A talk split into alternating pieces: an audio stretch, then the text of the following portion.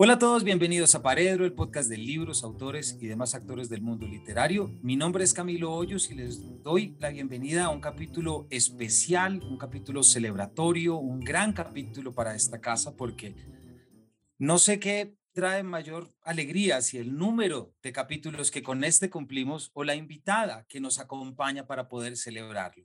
El día de hoy, Paredro cumple su capítulo 100 100 capítulos, alrededor de 120 escritores, autores, editores, traductores y poetas que nos hemos preocupado por traerles para que los entendamos desde otro lenguaje y sobre todo para hacer algo que siempre es tan importante en esta casa, que es la promoción de la lectura. Nada muy distinto, por supuesto, en proporciones distintas y digamos lo más clásicas, lo que la autora que le damos una calurosísima bienvenida desde una inmensa gratitud que nos está acompañando, nos ha enseñado en ese libro que yo sé que muchos de ustedes han leído y que se llama El infinito en un junco, la invención de los libros en el mundo antiguo. Me refiero a Irene Vallejo. Irene, bienvenida a Paredro. Muchísimas gracias, un verdadero gusto estar aquí y bueno, te felicitar por, esa, por ese programa, por esta emisión número 100 eh, hay que llegar al menos a las mil y una, ¿no? Como aquellas famosas mil y una noches. Así es, Irene, y la lectura de un libro como el tuyo nos da fuerza para seguir haciendo lo que hacemos desde acá.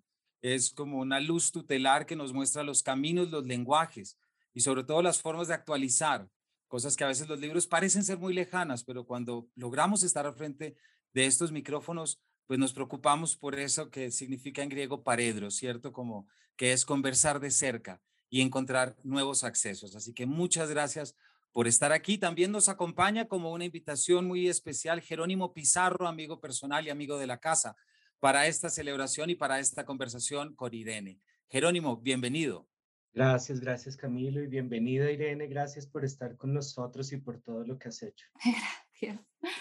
Irene, ¿cómo arranca uno una conversación contigo sobre el el infinito en un junco, sobre manifiesto de la lectura y sobre tantas columnas tuyas que hemos leído. Tenemos apenas una hora, ojalá tuviéramos mil y un noches, pero eh, hay mucho más que leer y que escribir, por supuesto. Así que quisiera arrancar con algo muy bello, con lo que tú comienzas en tu libro, que me parece que es una metáfora tan bonita frente a lo que es el libro y la vida, la relación entre el libro y la vida. Y es esa imagen de este joven Alejandro Magno saliendo a conquistar el mundo pero preocupado por su edición de la Iliada, pensando en que ese personaje que está ahí allí adentro, el peli de Aquiles, el de los pies ligeros, es ese personaje de letras quien guía el camino de aquel que cada vez nos damos más cuenta y sobre todo leer tu libro que es de alguna manera el patrono de nosotros que nos interesan los libros. Me refiero a Alejandro Magno. ¿Por qué no nos cuentas un poquito eso tan bello que traes, esa visión de mundo que representa en lo clásico ese portar el libro como esa reliquia, como ese objeto que guía tu mundo físico.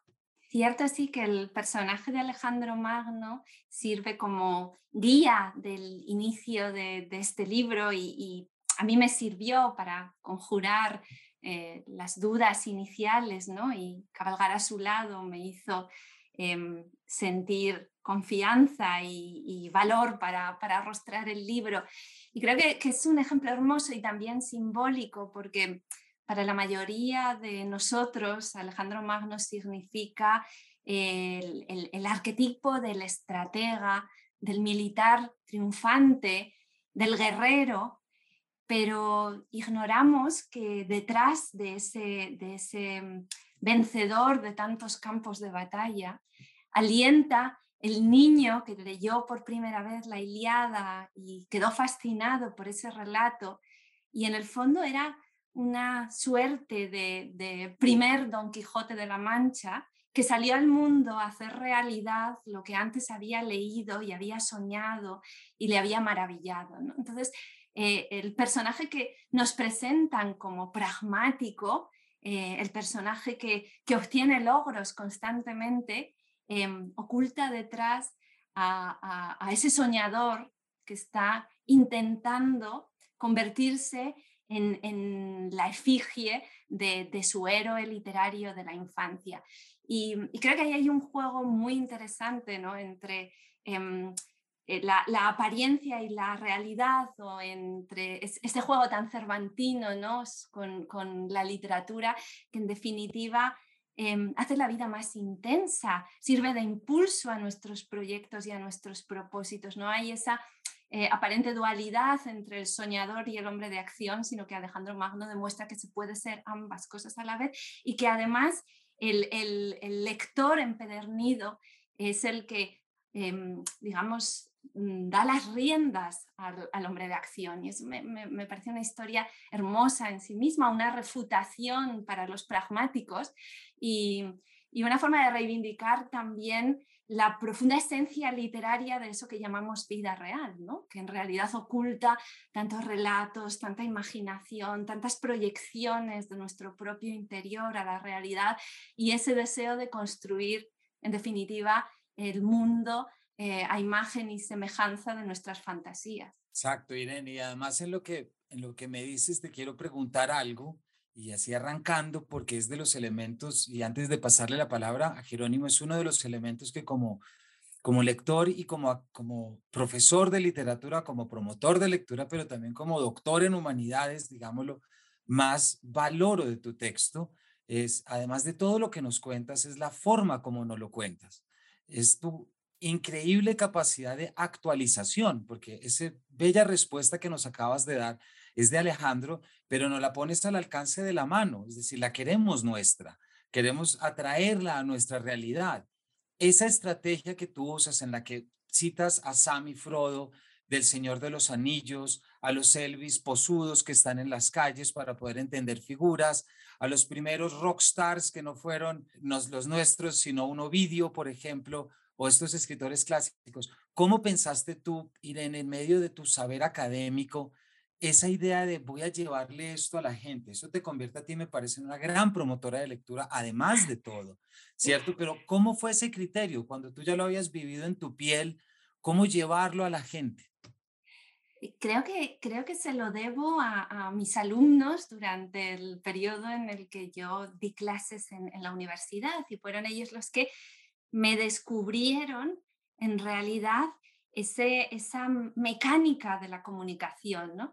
Em, yo, yo, en las clases pues em, me centraba siempre en los contenidos abstractos. Y después, eh, leyendo los exámenes eh, de mis estudiantes, me daba cuenta de que lo que realmente había quedado impreso en sus mentes y en su memoria eran las anécdotas.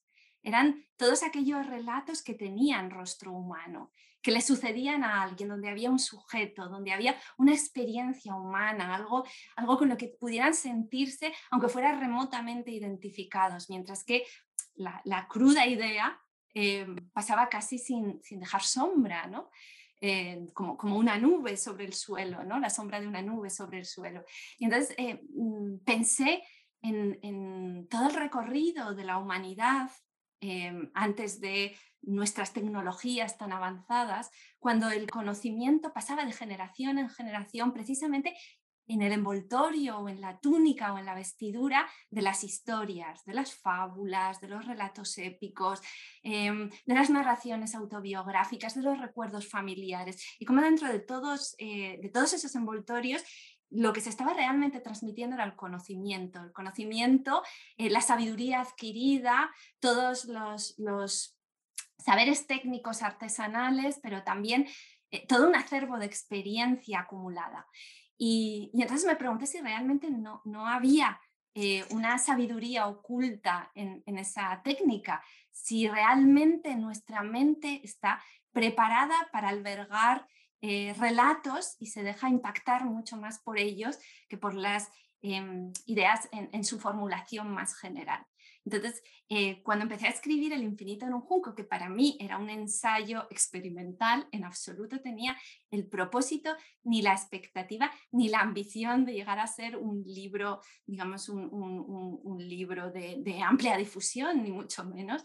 Para mí era eh, un ensayo experimental, como decía, y me pregunté, ¿sería capaz de contar a, un público más amplio no necesariamente especializado. Todo lo que yo he investigado a lo largo de estas décadas de dedicarme a, rastrear la historia del libro y el nacimiento de los lectores en el mundo antiguo, sería capaz de contarlo dentro de esas cajas chinas de los relatos eh, encontrar para cada dato, para cada información, para cada aspecto que yo quiero transmitir, una historia que lo contenga y que sirva como de velero o de barco o de tren, ¿no? que, es capaz de transportarla.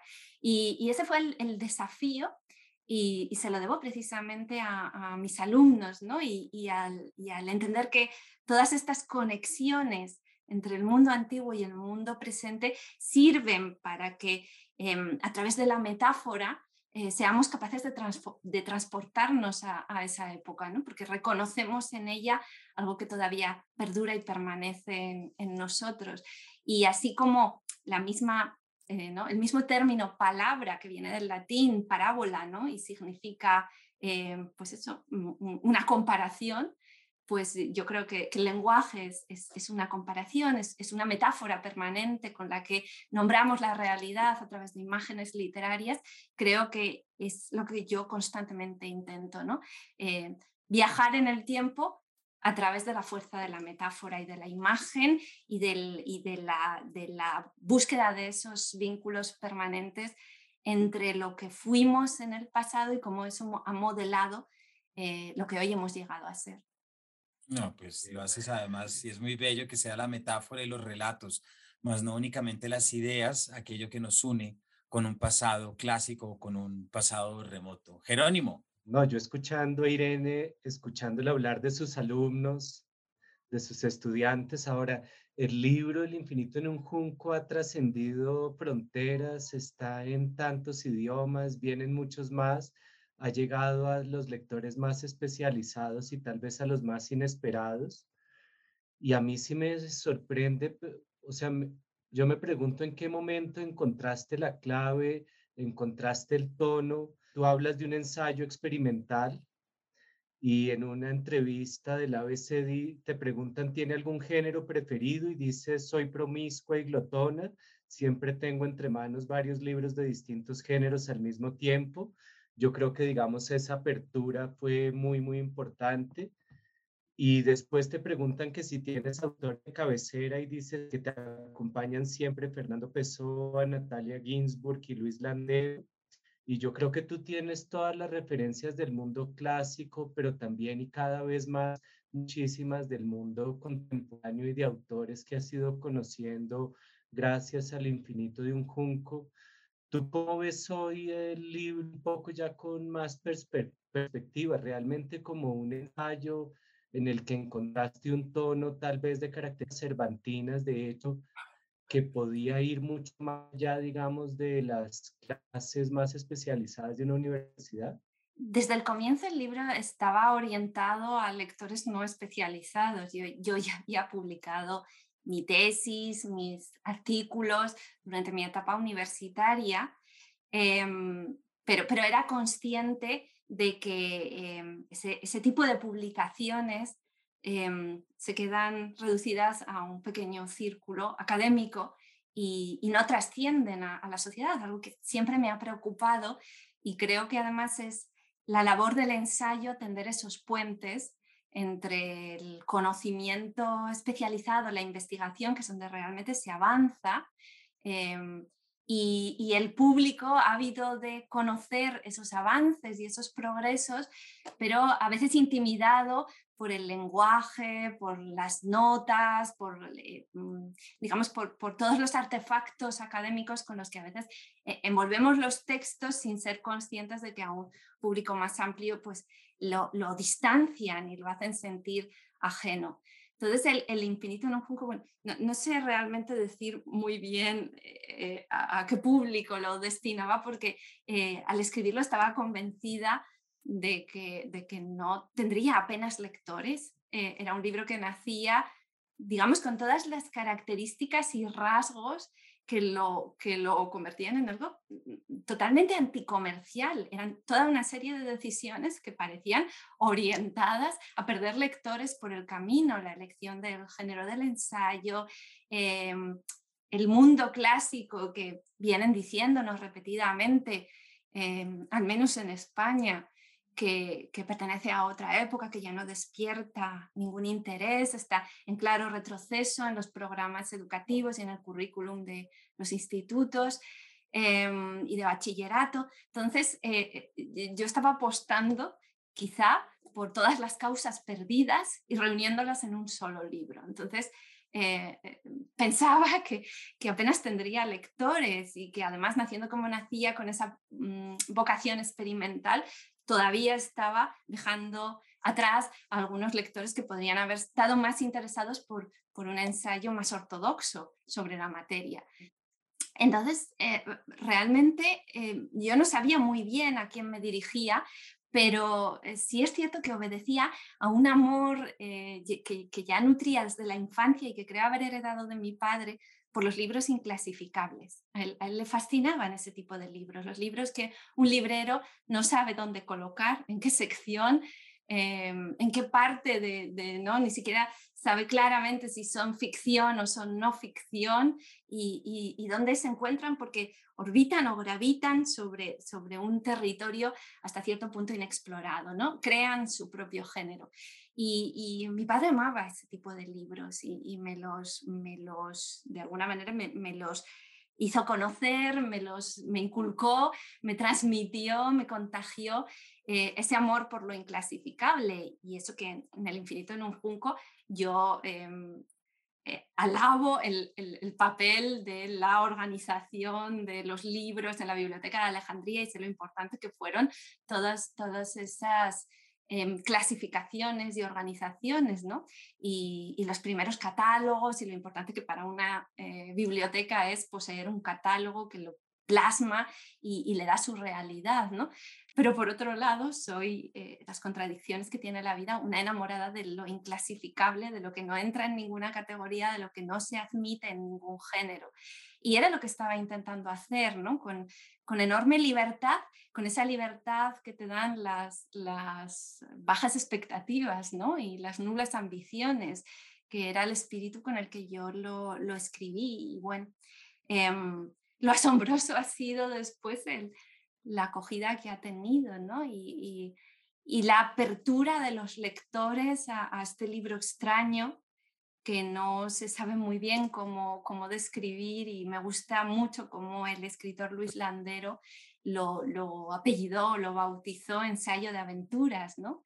A mí también me gusta a veces decir que es un ensayo erótico, porque eh, de lo que hablo finalmente es de todo lo tangible y sensual que rodea el libro, ¿no? Eh, sus materiales, su, corporeidad como objeto y, cómo esa corporeidad ha tenido tanto que ver con la supervivencia de las obras que contienen esos libros, ¿no? como eh, la cuestión de una materia prima, de su duración, de su permanencia, de su, de su flexibilidad, de, su capacidad de supervivencia, pues eh, han sido decisivas para que las palabras que contenían esos libros sobrevivieran. Entonces hay allí como también una voluntad explícita de romper esa dualidad em, alma-cuerpo también en el libro, ¿no? Y, fundirlos en, esa realidad híbrida y mixta que son eh, el, papel o el papiro o el pergamino con las palabras que están incluidas o que se albergan dentro y que también tienen su propia materialidad, también tienen su tinta, sus rastros, sus huellas,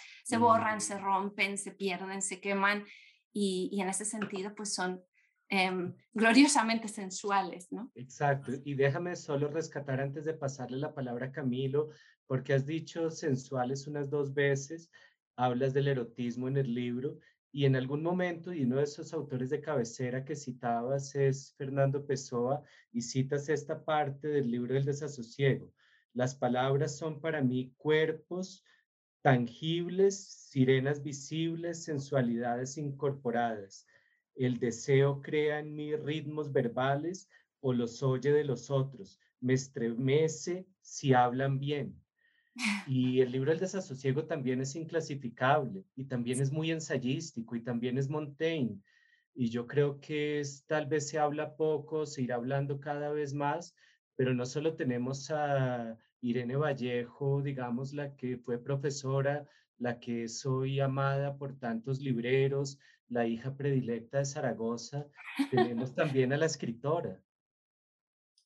Sí, sí, cierto. Bueno, todas esas identidades confluyen y se, y se alimentan unas a otras, ¿no?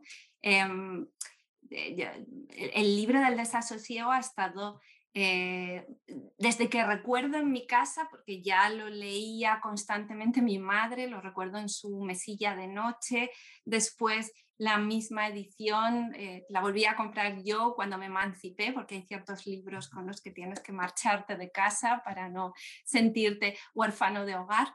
Y, todavía ahora en mi despacho está siempre cerca el, libro de desasosiego como uno de esos libros que hablo, abro al azar en los momentos en los que parece que las palabras no fluyen y, se aferran, ¿no? Y, se forman como grumos y, no, consigues la musicalidad adecuada. Y entonces eh, busco ese libro para, sentirme acompañada y para recuperar la, sensación rítmica y melódica necesaria para seguir escribiendo. Em, así que, bueno, mm, realmente yo, creo que existe ese diálogo entre mm, varios autores realmente un poco excéntricos en todos sus géneros y que, y que acaban confluyendo, pues eh, para mí todo empezaría con Heródoto, pero luego tenemos a Montaigne, pero efectivamente a Pessoa, y, son conversaciones que saltando de géneros y de épocas, pero en definitiva, eh, pues transmiten esa misma pasión por, el discurso, por la palabra, por el relato y, la comprensión de que esos relatos son algo más que un ornamento en la vida, son algo parecido a nuestros faros, ¿no?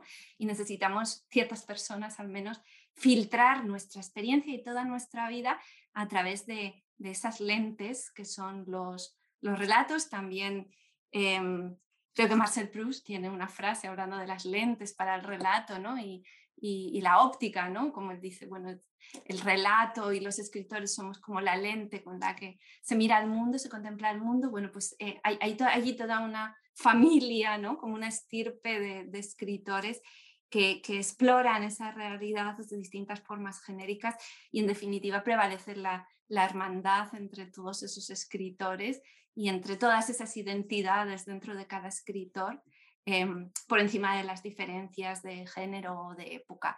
Y, a mí me parece interesante reivindicar esa universalidad que existe en los libros y en la palabra por encima de las muchas diferencias con las que ahora pues intentan clasificarnos en un solo eh, cuadrante de la realidad y esa exacerbación de, los rasgos propios y característicos de cada lugar o de cada territorio frente a, ese impulso de universalidad que yo creo que reencontramos en, en la literatura.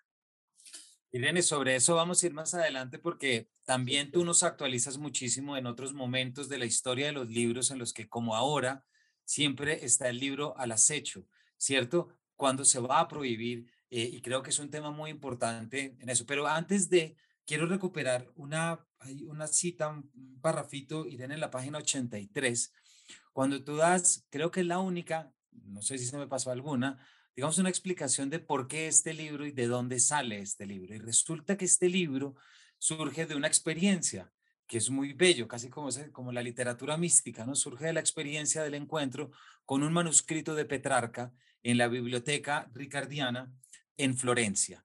Eh, dices, tal vez el impulso de escribir este ensayo nació entonces al calor de aquel libro de Petrarca que susurraba como una suave hoguera. Después he tenido otros manuscritos de pergamino entre las manos y he aprendido a mirarlos mejor, pero la memoria siempre se aferra a la primera vez es muy bonito y muy poético como una experiencia tan íntima, incluso desde la especialización libresca, se convierta en el esfuerzo más importante de los últimos 30, 40 años por democratizar la cultura letrada. Irene, ¿nos cuentas un poquito de esa, de esa también combinación para muchos inclasificable? Sí, es, es cierto que, que, que ese momento realmente para mí tiene una carga fundacional no solo por la experiencia íntima y de nuevo erótica de poder acariciar un libro, em, ser consciente de cómo esos eran objetos preciosos, con una sonoridad, un crujido, un tacto, una estética, un, determinado brillo de los colores, de las tintas, que, son únicos y que no eh, se parecen a, nuestros libros eh, imprimidos ¿no? en, en, serie y en cadena, sino aquellos libros únicos hechos Em, eh, minuciosamente, letra a letra y palabra por palabra, algo de lo que tú, Camilo, sabes mucho. Eh, entonces, eh, ya no fue solo ese encuentro con el libro como realmente objeto único, valioso, investido del aura, de lo único, de lo irrepetible, ¿no? Em, sino incluso desde un punto de vista social del que yo era muy consciente en ese momento, las barreras que yo estaba superando para llegar hasta ese libro, ese libro que en su época había sido concebido para aristócratas, para las grandes familias florentinas, ¿no? cuyas fortunas se alimentaban del, naciente negocio bancario y del textil, ¿no? aquellos em, grandes mecenas y, gobernantes eh, de, la, ciudad de Florencia, em, es decir, para personas muy privilegiadas y sobre todo para hombres. Y, como yo, procediendo de, los orígenes sociales de los que vengo por mi familia y siendo mujer, eh, no era la persona a la que estaba destinada a ese libro. Y solo como resultado de una serie de em, progresos, de conquistas, de avances eh, históricos, yo había podido llegar a encontrarme a solas con ese objeto maravilloso. Entonces, Em, digamos que, las dos líneas avanzan simultáneamente en el, infinito en un junco, ¿no? La, conciencia de la mm, asombrosa peripecia del libro a lo largo de la historia para sobrevivir a los agentes que persiguen su destrucción. Y por otro lado, eh, digamos, otra épica paralela pero necesaria, que es la del acceso de una parte cada vez más amplia de la población a los libros, a la lectura, al conocimiento, a la literatura. ¿no? Y ahí está, pues, evidentemente, la cuestión del acceso de las mujeres, pero en general de las clases sociales más desfavorecidas. Y, y aunque son en realidad dos argumentos distintos, están constantemente trenzándose y entrelazándose porque de nuevo confluyen y creo que confluyen además esencialmente en la figura del profesor, de la maestra, ¿no? de, de las personas que se han dedicado a, a enseñar a leer a, los jóvenes, a los niños, a ir venciendo eh, pues el analfabetismo que estaba tan extendido hasta hace em, apenas unas décadas, ¿no? Y, bueno, pues como cada una de esas pequeñas y oscuras batallas eran también em, pues em, episodios de esta gran épica de los libros, no solo los grandes palacios donde existían em, maravillosas bibliotecas que todavía hoy nos deslumbran, ni las abadías y los conventos medievales. También eh, esta historia se estaba jugando en lugares mucho más humildes y recónditos, en la penumbra donde la educación ha ido forjándose y ha ido ampliando su esfera, su camino y sus éxitos. Y esas dos historias yo creo que de alguna manera se tocaron o, lanzaron chispas por primera vez ante ese libro de Petrarca. Claro, no, eso, eso es muy bonito. Y te quiero preguntar otra cosa, un poco en detalle antes de, de, pasarle la palabra a Jerónimo Irene, y es que tienes la experiencia concatenada, digamos, aquí en este manuscrito y todo lo que nos cuentas. Em, además, las horas de lectura que hay detrás para todo ese saber que nos traes y que nos configuras, que sabes que lo tienes allí. Mentalmente ya has hecho las encrucijadas, las constelaciones, ya has escrito dos novelas, como nos cuenta, pues recuerda también Jerónimo de esa obra tuya, ensayos, publicada tu tesis. ¿Por dónde se arranca o por dónde se arrancó a escribir este libro? Porque uno arranca como lector y dice, voy a hacer un paseo cronológico en la historia del libro y voy a arrancar desde la Biblioteca de Alejandría, muy bien, voy a hacer como, voy a salir de la casa para ver a dónde llego. Y de repente, como nos lo cuentas, hay algo muy de Sherezade, de hecho, porque son los relatos que se van conectando en esta serie de microcapítulos, pequeños y de repente estamos es frente a relatos, pero más allá de eso, ¿cómo fue ese proceso de armarlos? ¿En qué momento surge la idea? ¿Cómo, ¿Qué modelo tomas? O, o, o, qué olfato sigues para decir, oiga, después de esta mención me puedo devolver a esta otra? Sí, Y, eh. yo quisiera, quisiera agregar algo que eh, no está como en el guion, pero hay algo que los une a ustedes dos, que es el trabajo de Rafael Argullón, del poeta, del ensayista, del crítico, y yo entiendo que él también tiene una participación en la concepción de este libro. Sí, realmente eh, este libro fue iniciativa suya. Em, yo, estaba contemplando otros proyectos en el momento en el que lo conocí y tuve la ocasión de disfrutar pues, de, un encuentro y una conversación en público en mi ciudad, Zaragoza, con él. Y, mm, bueno, después de haberlo entrevistado, mm, salimos a cenar, eran aquellos los tiempos en los que todavía se celebraba y se brindaba y había larguísimas sobremesas después de los actos y las conversaciones públicas, los eventos. Y fue en aquella conversación donde él tuvo la amabilidad de interesarse por mis temas de investigación y de, y de tesis doctoral. Y cuando se los expliqué, eh, con todo el entusiasmo, pero también con la sensación de que será ya un capítulo cerrado de mi vida, fue él quien, quien contempló eh, por primera vez la posible existencia de ese libro, de un libro que, que él me, animó a escribir, pero que ya lo definió claramente. Me dijo, tienes que contar todo lo que me estás explicando, todo lo que volcaste en tu tesis, pero en, en forma de, de, ensayo muy literario. despréndete totalmente de la piel del texto académico, haz algo radicalmente distinto. Y, era algo que no entraba en mis planes, pero viniendo de una persona tan brillante y tan sabia como él, eh, merecía la pena eh, tomar en consideración atenta y, dedicarle tiempo a, la posibilidad. De, fue él el que me ayudó a, a, crear esta especie de pasillo, de túnel entre dos periodos de mi vida que yo creía que que estaban totalmente separados, ¿no? el de la época como profesora y como investigadora académica y mi etapa como, como escritora de ficción, que, que, yo pensaba que había caído un telón y había empezado otro periodo. Y, y en las escuelas de estudios clásicos, ¿cómo han recibido el libro?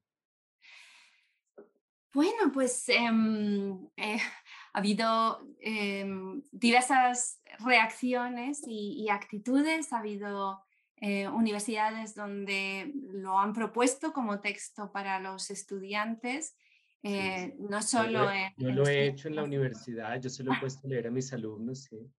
Incluso en biblioteconomía, en, en filosofía, en historia.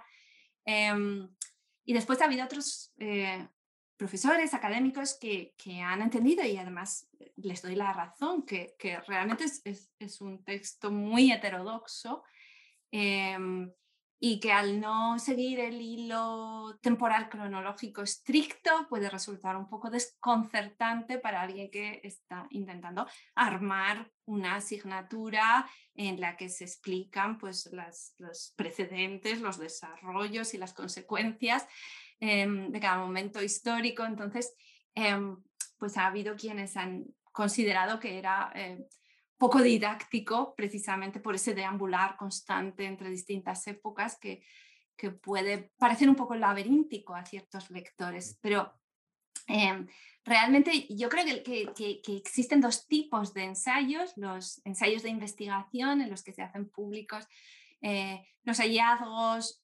originales de quienes investigan en una determinada eh, especialidad y luego están los, los ensayos eh, divulgativos, diríamos, que cada cierto tiempo intentan poner al día de todo aquello que se ha averiguado, se ha descubierto. No, reconozco que no se aporta nada extraordinariamente original o propio más allá de la organización de, todos esos contenidos y, la visión de conjunto, ¿no? que, bueno, que también tiene algo eh, propio y que creo que es materia profundamente literaria, ¿no? La estructura.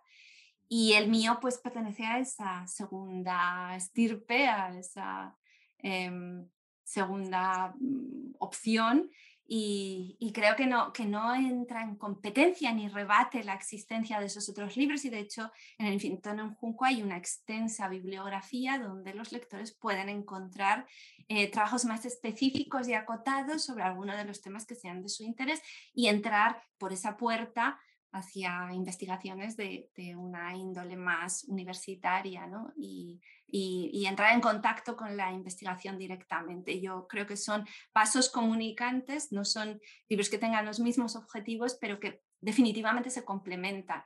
Y así es como yo quisiera verlo, ¿no? Y por tanto, pues comprendo a, a los profesores que entiendan que no puede sustituir a los libros de, de investigación pura. Pues Irene, te cuento, recogiendo esto que acabas de contestar y lo que nos mencionas de Argullol, yo la primera asignatura que tomé con Rafael Argullol fue en el doctorado de Humanidades en la Pompeu Fabra, eso debió haber sido en el 2004, y él está dictando una serie de asignaturas que se llamaban Filosofía Nómada. Ya había dictado, me parece que venía de dictar, no sé si recuerdo si era la primera, pero era de Holderlin. Entonces estuvimos hablando sobre Friedrich Holderlin, leímos El acantilado, el mejor dicho, mucha parte de su obra y recuerdo que cuando llegó la presentación del primer trabajo final del doctorado, ¿cierto? Entonces, ¿qué hiciste? Pues, lo primero fue ir a pedir cita con Argullol y preguntarle pues lo que a uno le habían acostumbrado a preguntar, mínimo cuántas fuentes externas, eh, qué listado académico debe acompañar.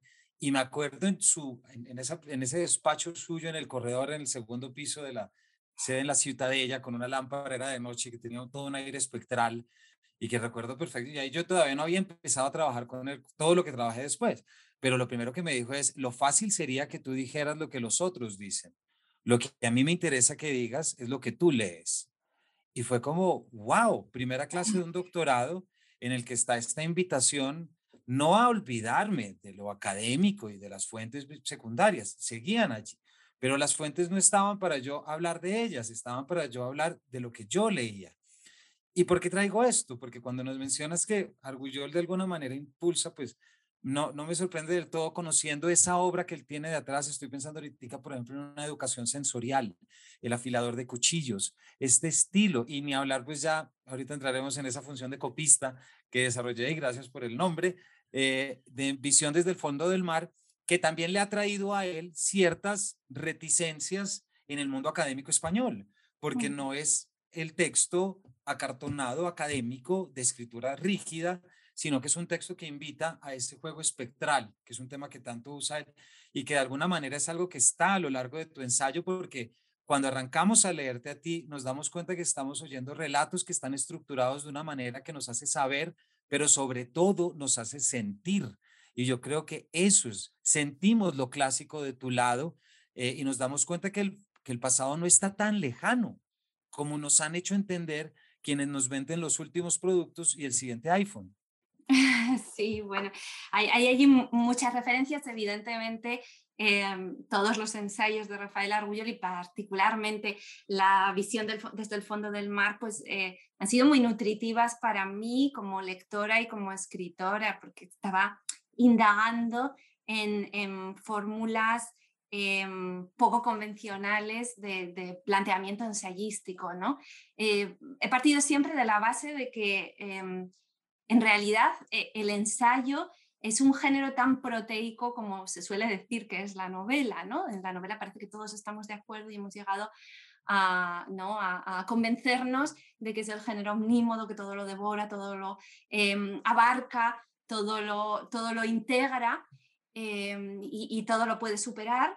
Y, creo que el ensayo también tiene eh, esa cualidad esencial, ¿no? Entonces, em, estaba también detrás María Zambrano ¿no? y la razón poética, la idea de que no hay realmente una oposición entre el ejercicio de pensar y, el, y la sensación que conlleva toda idea consigo misma. ¿no? Em, me gusta mucho recurrir a la etimología griega porque idea viene del verbo ver, del verbo contemplar. Y yo creo que cuando contemplamos es cierto que em, em, podemos traducir esas imágenes a, un lenguaje abstracto, pero también es cierto que aquello que vemos nos despierta sentimientos y, y, emociones y sensaciones muy vivas y nos sacude y nos recorre y temblamos a veces ante la contemplación de ciertas realidades. Entonces yo intentaba buscar eh, esa doble dimensión. Es cierto que recordamos mucho mejor aquello que nos ha emocionado que aquello que eh, simplemente ha colmado una necesidad intelectual de buscar una explicación y creo que eso em, Rafael Argulló lo entiende perfectamente. ¿no? es, todos sus relatos están siempre guiados por esa mecánica o ese relato constante del descubrimiento, ¿no? de, la búsqueda de algún tipo de iluminación em, en, un viaje que es metáfora del viaje vital siempre y por tanto él, insiste en los conceptos de, lo nómada, del viaje, de la migración, del exilio, del regreso, del retorno, pero siempre ese movimiento es en definitiva el movimiento simbólico de una vida que es también el movimiento simbólico de un libro que nunca se detiene. Y, creo que, que, todas esas intuiciones han sido tan valiosas para mí, ¿no? Viniendo de la idea de Rafael Argullol, era evidente que tenía que ser un ensayo diferente, que nacía ya condicionado por, por la misma literatura y el modelo de, de, Rafael Argullol y buscaba hacer algo distinto que meramente un resumen o una síntesis de todo lo que yo había investigado eh, años atrás. ¿no? Era, era la búsqueda realmente de esos nexos ocultos entre los autores, entre las épocas, entre la experiencia de los lectores a lo largo del tiempo y una exploración de los rituales de la lectura y lo que eso ha significado ¿no? Eh, dentro de em, toda la historia también de, del pensamiento eh, y de la filosofía. Entonces, eh, bueno, es, así planteado suena demasiado ambicioso, pero creo que, em, lo que yo buscaba era una aproximación diferente al conocimiento, no tan rígida, no tan estructurada, sino mucho más fluida, divagatoria. Em, a mí me gustan mucho las digresiones, soy una enamorada de la digresión, la reivindico como forma de conocimiento. Y, bueno, pues en ese sentido también estamos en, Tristram Shandy de Sterne y todo ese tipo de literatura que privilegia eh, la divagación y la digresión sobre el, verdadero y el auténtico tema del libro. Referencia fascinante, además, Tristram Shandy, para ese tipo de efectos y también muy contento que el nombre de Argullol esté en el capítulo 100, ¿verdad? Sí, Jerónimo. Pues, Todas las centenas están aquí, ¿no? Exactamente. El, número 100, Paredro, eh, Argullol, el capítulo número 100. estamos aquí como creando toda una serie de conexiones esotéricas de los números. los 100 capítulos de visión también, porque son 100 al final. Sí. ¿No? Entonces tiene, ¿no? ¿Y, por qué es que Irene bautizó a Camilo de copista de Argullol? Porque le contaba para nuestros oyentes, gracias Jerónimo. Em, yo trabajé con Argullol em, porque en este libro del que habla Irene, que, que es Visión desde el fondo del mar, un libro que se publicó hace 11 años. Em, y por cierto, gracias Jerónimo por la pregunta, porque sí que permite pensar y vivir tu libro de una manera diferente. Irene, ¿no? Porque este libro de Rafael Argullol es un libro que yo le ayudé a transcribir, me llamó mi directora de tesis entonces a decirme que Rafael necesitaba ayuda. Nunca iba yo a imaginar que en pleno 2000, a ser 2008, 2007, Rafael Argullol todavía escribía a mano, porque como tú sabes, Irene, él tiene mitad de su sensibilidad está en el siglo XIX romántico y su otra mitad está con los griegos y con los clásicos, ¿cierto? Es esa doble entonces, em, el hecho es que este libro fueron dos mil páginas escritas a mano que yo transcribí y que me hizo sentir, eh, siempre lo, lo, lo, encontré la figura para poder explicar lo que yo hacía, que yo me ocupaba del verbo hecho carne, ¿cierto?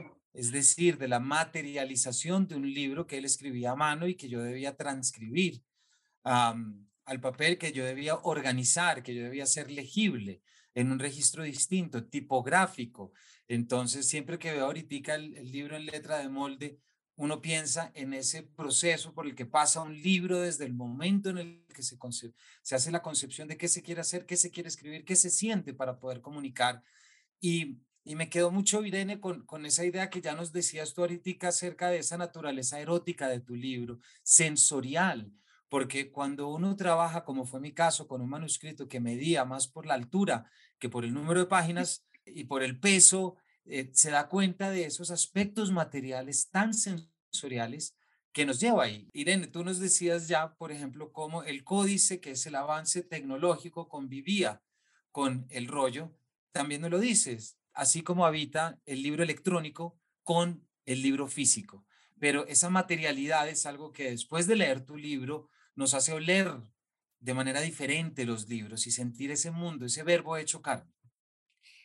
E, es cierto que, que, eh, yo empecé a escribir El infinito en un jugo también en un momento en el que abundaban todas estas predicciones apocalípticas sobre el fin de los libros tradicionales, ¿no? el, el, fin del libro de papel, del viejo concepto de, de la edición y, nos auguraban que iba a ser sustituido por el libro electrónico. Y, era, pues, desde mi perspectiva de estudiosa de la historia del libro, desde donde yo me rebelaba contra ese planteamiento, que entonces era dominante y que además lo defendían aguerridamente incluso los grandes gurús de las ferias del libro y los que eh, consideramos mejores conocedores del mercado editorial. Y, y, yo pensaba precisamente en, la convivencia, ¿no? En, qué poco nos hemos fijado en la convivencia de, los formatos y, y, en la relación creativa entre esos dos, eh, entre los diversos tipos de libros en las épocas en las que han convivido juntos. Y para eso mi, mi, modelo era precisamente la antigüedad, cuando coexistían las tablillas, que podemos un poco considerar como el antecedente de nuestros tablets, que hasta han mantenido el nombre, Mm, y, que se parecen hasta, hasta tal extremo que en determinadas vasijas griegas vemos representados a personajes escribiendo en su tablilla y tenemos la sensación de que están eh, tocando una pantalla táctil y están trabajando con algún artefacto contemporáneo de nuestro mundo. ¿no? Además de esas tablillas que eran las que servían pues, para eh, la, la, escritura cotidiana del día a día, la que no iba a permanecer, estaba eh, estuvo durante largo tiempo el rollo y el códice, que es como se llama técnicamente a nuestro libro de páginas, para entendernos, el, modelo que hoy consideramos el, libro tradicional y que realmente es, una innovación respecto a experimentos anteriores. Pero, pero me gusta destacar que, fueron muchos los siglos en que eh, eh, todos estos modelos em, convivieron, que, realmente se tardó mucho en, en apartar definitivamente el rollo.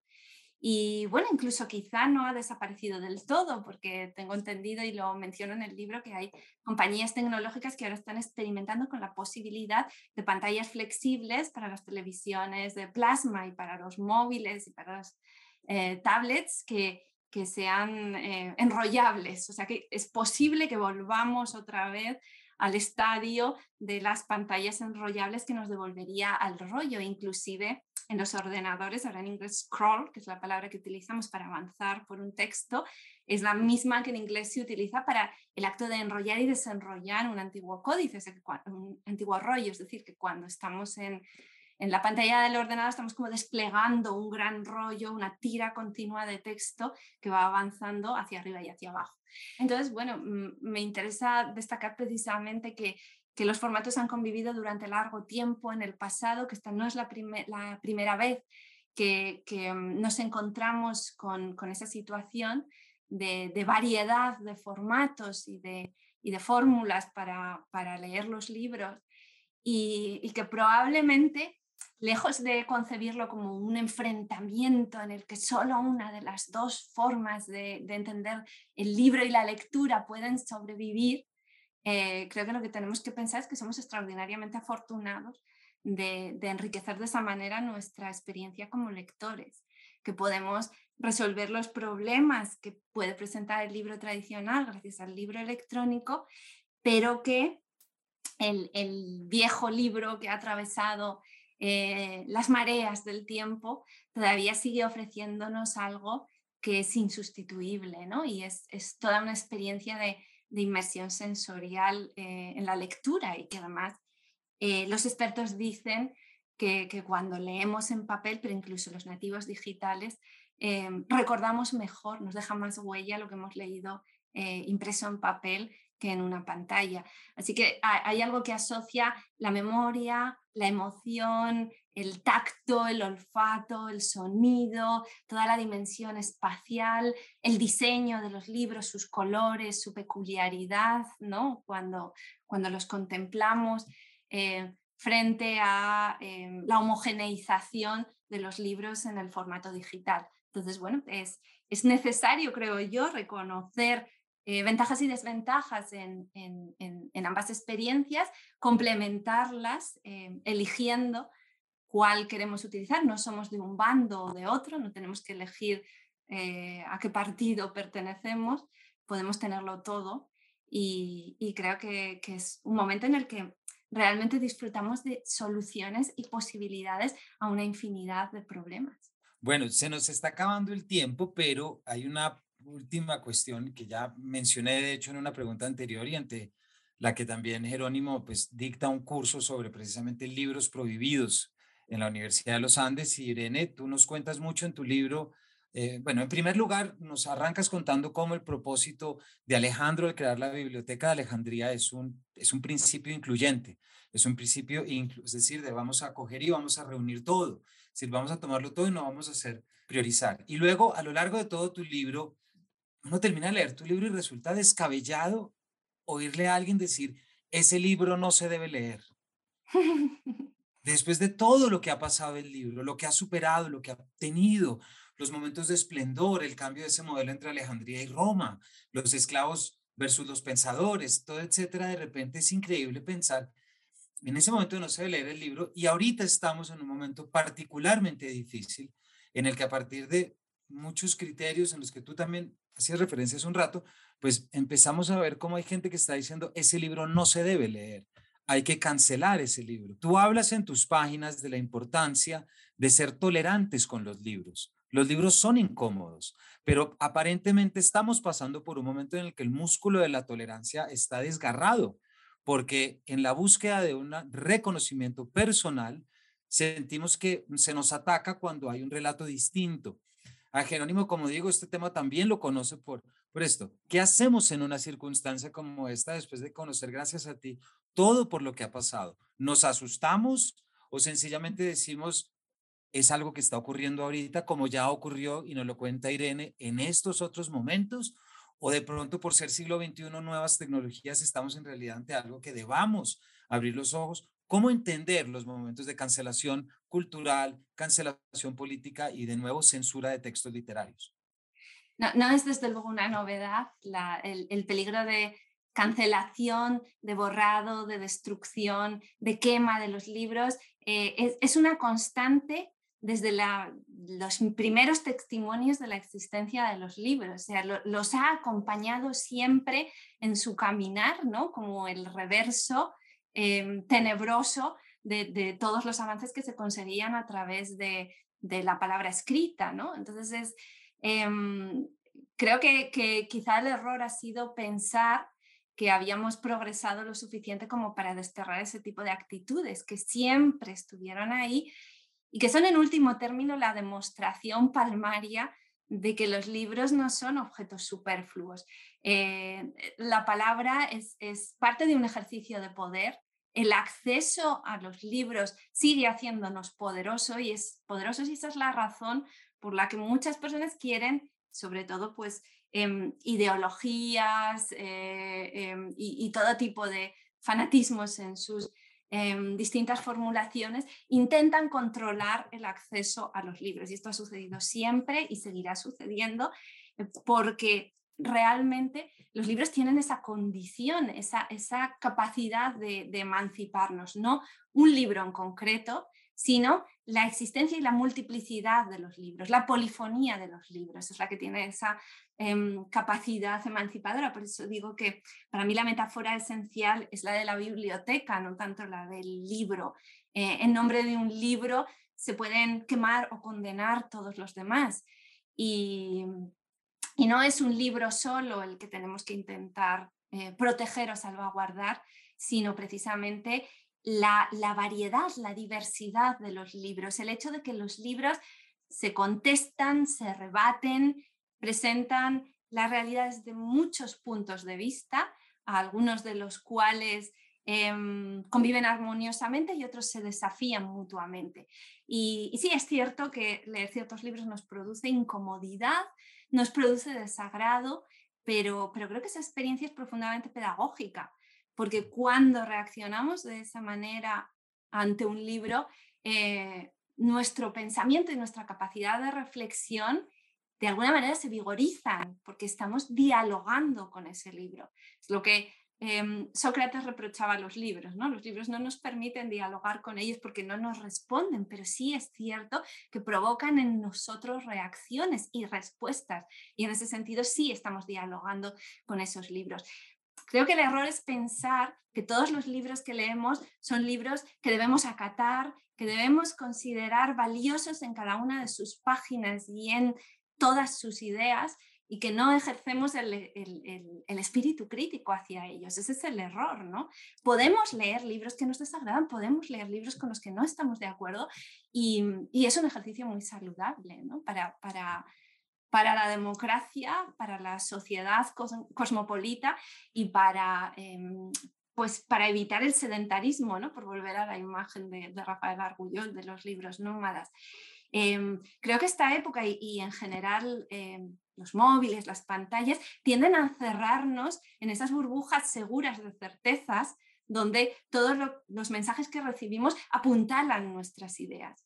Y creo que es muy sano que los libros contrarresten esta tendencia, porque los libros no nos protegen de esa misma manera, no, no, no, no van a seguir, o sea, no, están diseñados para darnos la razón, ni mucho menos. Y creo que ese es uno de los motivos por los que em, siguen siendo absolutamente esenciales en el mundo de hoy, precisamente porque no nos dan la razón, precisamente porque no nos van a decir lo que esperamos oír, precisamente porque van a transformarnos, porque no seremos los mismos que hemos entrado en esos libros. Y eso no quiere decir que no sintamos rechazo. Yo he sentido profundo rechazo hacia textos de Aristóteles acerca de la inferioridad de las mujeres respecto a los hombres, justificaciones de la esclavitud basadas en la biología.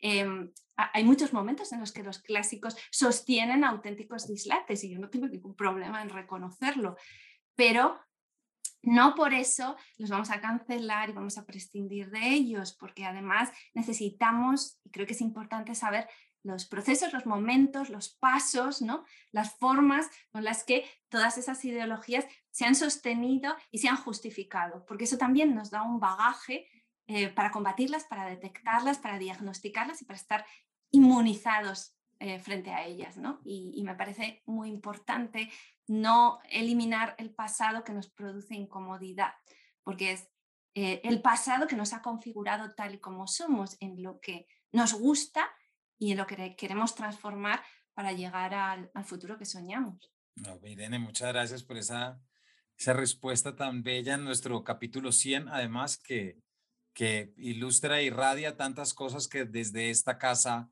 eh, seguimos y perseguimos. Muchísimas gracias. Jerónimo, no sé si quiere complementar. Eh, no, no, yo iba a ir como por el camino de no una biblioteca, o, no un libro, sino una biblioteca y pensar en la poética de Aristóteles y en partes del libro de Irene. Sí, es que ya te llamamos Irene, te, hemos tenido casi una hora y media, entonces nos da pena.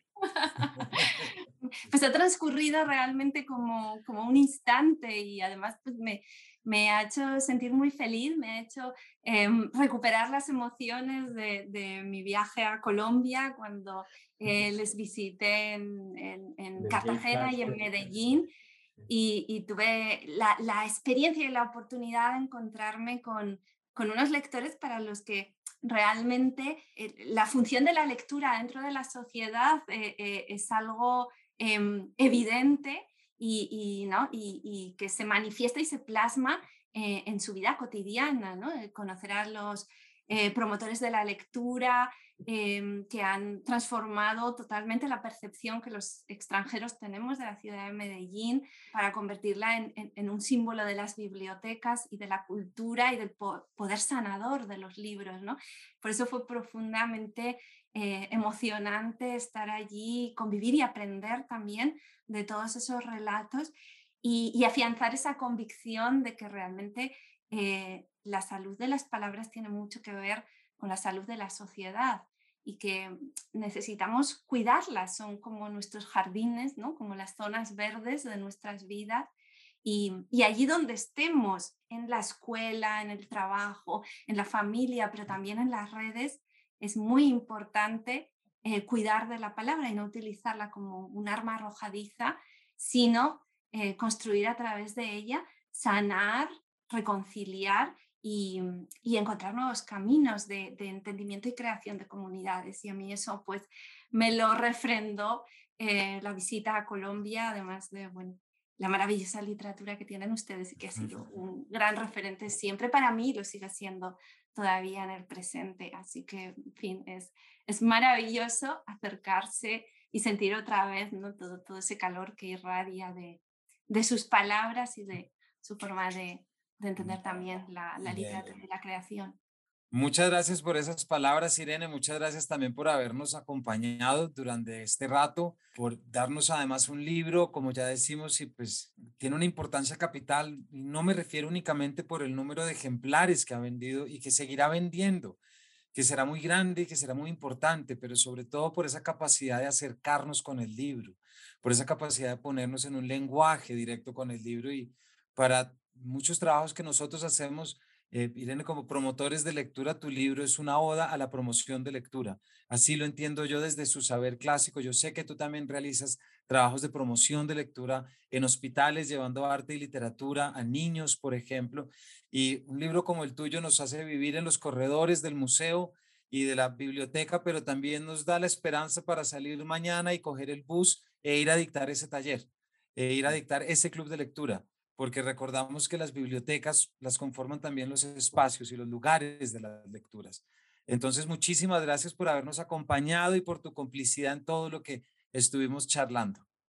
Muchísimas gracias. Yo creo que, que ustedes eh, representan pues, la continuación y la vitalidad de los personajes protagonistas del infinito en un junco, ¿no? Hay, hay, una relación, un cordón umbilical directo desde la Biblioteca de Alejandría a todas esas sucursales que hoy existen, sean mm, bibliotecas reales, eh, ¿no? Con sus espacios o también espacios de la palabra, foros y ágoras como este Paredro. Así que, en fin, yo creo que soy yo la que tengo que celebrar que ustedes representen pues la continuación de, lo que mm, para mí es tan valioso y a lo que he intentado pues eh, construir una oda eh, emocionada en el, en el infinito en un junco. No, Irene, qué belleza, muchísimas gracias, palabras muy lindas y para enmarcar en nuestro celebratorio capítulo 100. Jerónimo, muchísimas gracias por habernos acompañado hoy también en la celebración. No, gracias, gracias Camilo, gracias Irene y que podamos seguir estas odas y esta celebración del libro y de todo lo que se ha dicho aquí, e incluso la idea de comunidad que Irene tiene en algunos textos y que la necesitamos tanto en Colombia. Así es. Ojalá y, felicidades. Eh, empieza el camino hacia las eh, mil y una noches de Paredro.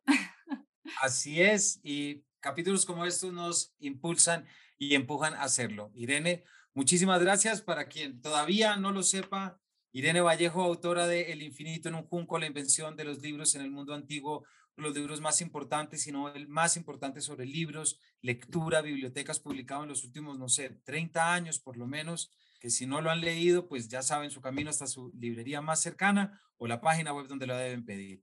Por lo pronto nos despedimos en este nuestro capítulo 100. Esperamos que sean los primeros 100, Irene, y como tú dices, que podamos llegar a esa cifra que sean los mil y un capítulos de Paredro. Muchísimas gracias y nos vemos en una próxima edición de este Paredro.